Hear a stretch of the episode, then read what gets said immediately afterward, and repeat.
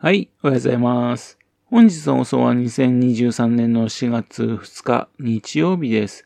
本日は第399回目のお話となります。このチャンネルは福島県郡山市在住の特撮アニメ漫画大好き親父のぴょん吉が響きになったことをだらだらと話をしていくという番組です。そんな親父の一言を気になりまして、もしもあなたの心に何かが残ってしまったらごめんなさい。悪気がなかったんです。今にこの番組に興味を持ってしまったら、ぜひ今後もごひいきのほどよろしくお願いいたします。スマホがね、見つかんないんですよね。最後にですね、夕方にね、あのお買い物をしたんですね。その時使ったんですよね。外で落としたのかなというんで、今ちょっと焦ってるところなんですね。Android の機能でね、デバイスを探すっていうのがあるんですね。その場所がね、あの画面に出てくるんですけどもね、なんかですね、自分の住んでる周辺のあちこち移動してるんですね。この収録を終えてからね、本気になって探そうかと思ってます。さてさて、昨日はですね、1日ということでね、映画の日ですよね。毎月ね、あ1日の日はね、映画の日で、映画が1100円で見られるっていう日ですよね。で、昨日は土曜日。東米さんの方からですね、グリッドマンユニバースが良かったからぜひ見てこいとね、言われてたんですね。でも、あの、郡山市でね、上映されてませんでね、福島市なんですね。というわけで、福島市か、ということでね、まあ、どうにか間に合うかなというので、ビーンとね、車で行ってきたわけですよ。で、福島市のイオンの方に行ったんですが、タッチの差で間に合わなくてね、上映に間に合わなかったんですね。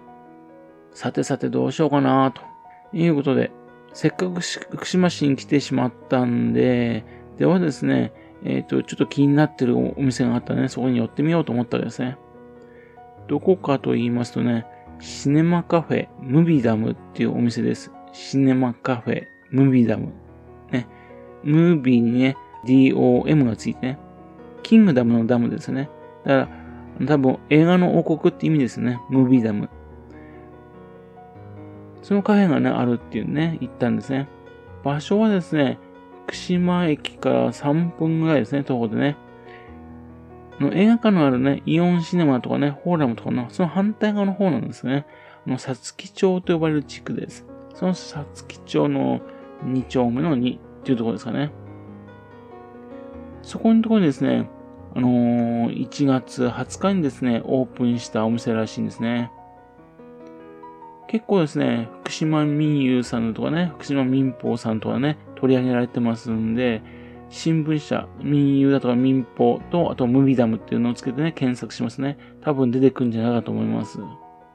このお店のね、店主のね、高橋淳史さんっていうらしいんですけどね、山形市出身らしいです。幼い頃にですね、サウンドオブミュージックを見ましてね、映画が好きになってね、で週末は映画の、映画館行ったりですね、まあ DVD を鑑賞したりですね、多い時は年間700本以上の映画を見ていたそうですよ。すごいですね。自分年間100本でしたよね。700本ですか。毎日、これ1日2本見てたってことですよね。で、その時ですね、えっと、映画の感想を語り合ってですね、会話を楽しんだりする場があればよいというふうに感じたらしいんですね。そうですよね。そういうの欲しいですよね。自分はですね、映画をですね、一人で見るね、派なんですけどね。ですも映画の話はしたいんですよね。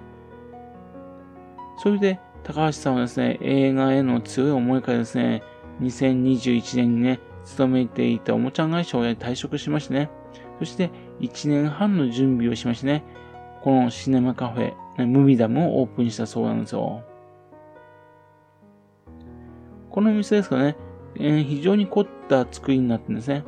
お店の入り口が入りますね、そこで注文してね、そこで注文した後ですね、裏の裏の方のイートインになってるね、テーブルのところでね、えっ、と、料理を食べながら映画を見るっていうようなスタイルになってます。入り口のところはね、最近の映画館の受付のスタイル風ですかね。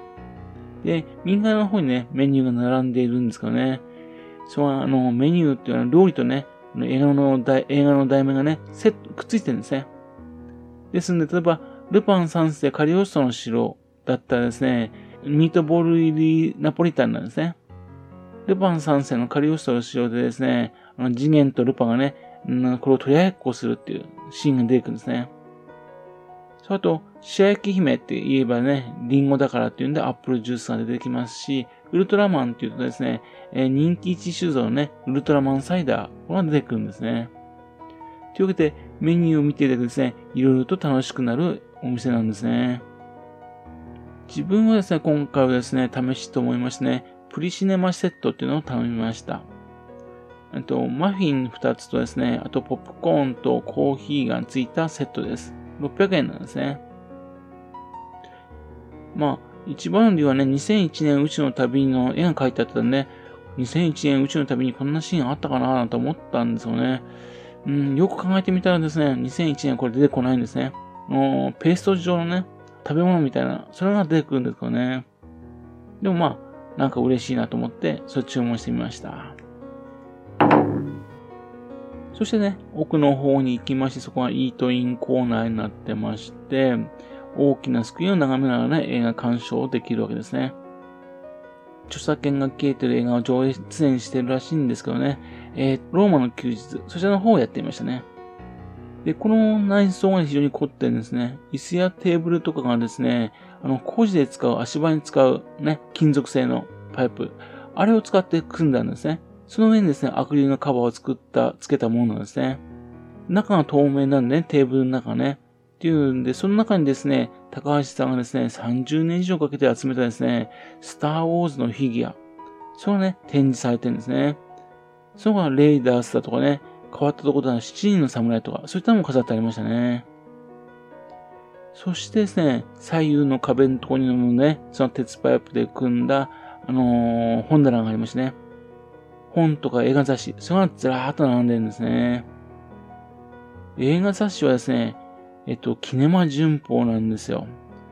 キネマ旬報がね、50年分、それがドーンと置いてあるんですね。キネマ旬報っていうのは嬉しくなっちゃいますよね。やっぱり映画ファンといったらキネマ旬報ですよね。ロードショーとかスクリーンとかね、そんなのダメ、ダメですよね。と思ったらですね、もうロードショーというね、雑誌ですけどね、2008年より休暇になってたんですね。もうすっかり、あの、頭の中古いままですね、自分ね。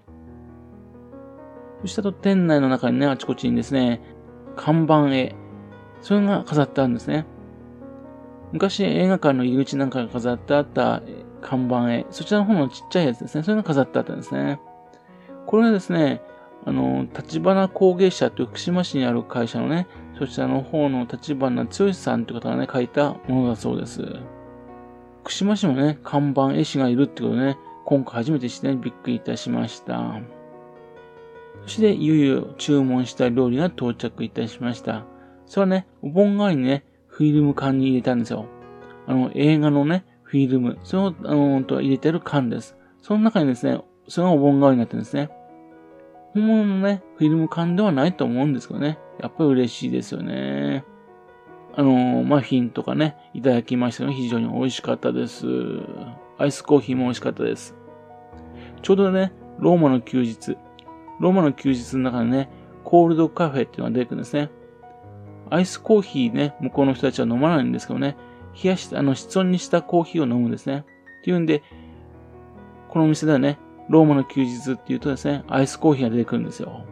凝ってますよね。あそのアイスコーヒー美味しかったです。そしてね、まあ、会計をして帰ろうとしたとですね、話しかけられたんですね。どんな映画が好きなんですかっていうんで、SF 映画が好きなんです。って言うと、自分もなんですよ。というふうにね、高橋さんのお答えしてくださいましてね。そうそう、この店っていうのはね、コミュニケーションカフェというふうにも言ってるんですね。コミュニケーションすること、それをコンセプトにしてるんですよね。お客同士がね、映画の話ができるようにってことを考えている店なんですね。というわけで、話するのは目的のお店ですからね。そのわけでいろいろとちょっとお話しいたしました。例えばあの、元宮のね、映画劇場のこと、郡山市のね、看板絵師の三平さんのこと、そあと、郡山市のね、フィルムコミッションのこと、またと、県内の自主制作映画を作ってる方のことだとかね。まあ、いろいろな話をいたしました。高橋さんもね、映画を通じてね、この賑わいのある街づくりを作りたいと思ってるらしいんですね。ということで、いろいろとね、模索してるみたいなんですね。それで、まあ、例えば、須賀川市のね、特設アーカイブセンターに行きましてね、その資料なんかもね、店内に展示したりとかしてるんですよね。で、どうにかね、えー、映画ファンの人たちを集めてね、そして、このこの県内、福島市、その映画でね、活発化させたいというふうに思ってるみたいですね。で、映画好きもね、まあ映画の詳しくない人もね、気軽に遊びに来てほしいというふうに考えてみたいです。またですね、今回のね、見事できませんでしたね。その他にも、あのー、会話するためのね、部屋みたいなところ、そういったもね、用意されてみたいです。このお店ね。というわけでね、非常にいいお店でした。えー、郡山市だったらですね、毎週毎週ね、行きたくなるんですけどね、福島市なんで、なかなかね、行けそうにないので、それは非常に残念なんですね。しかしですね、このお店って非常にね、面白そうなお店なので、これからもね、ぜひともいろいろと応援していきたいなというふうに思っております。ぜひですね、えっ、ー、と、映画ファンの人ね、一度行ってみたらどうでしょうかというふうに思っております。はい。それではまた次回よろしくは、ぴょん吉さんお宅の話をお付けくださいね。本日もお聞きくださいまして誠にありがとうございました。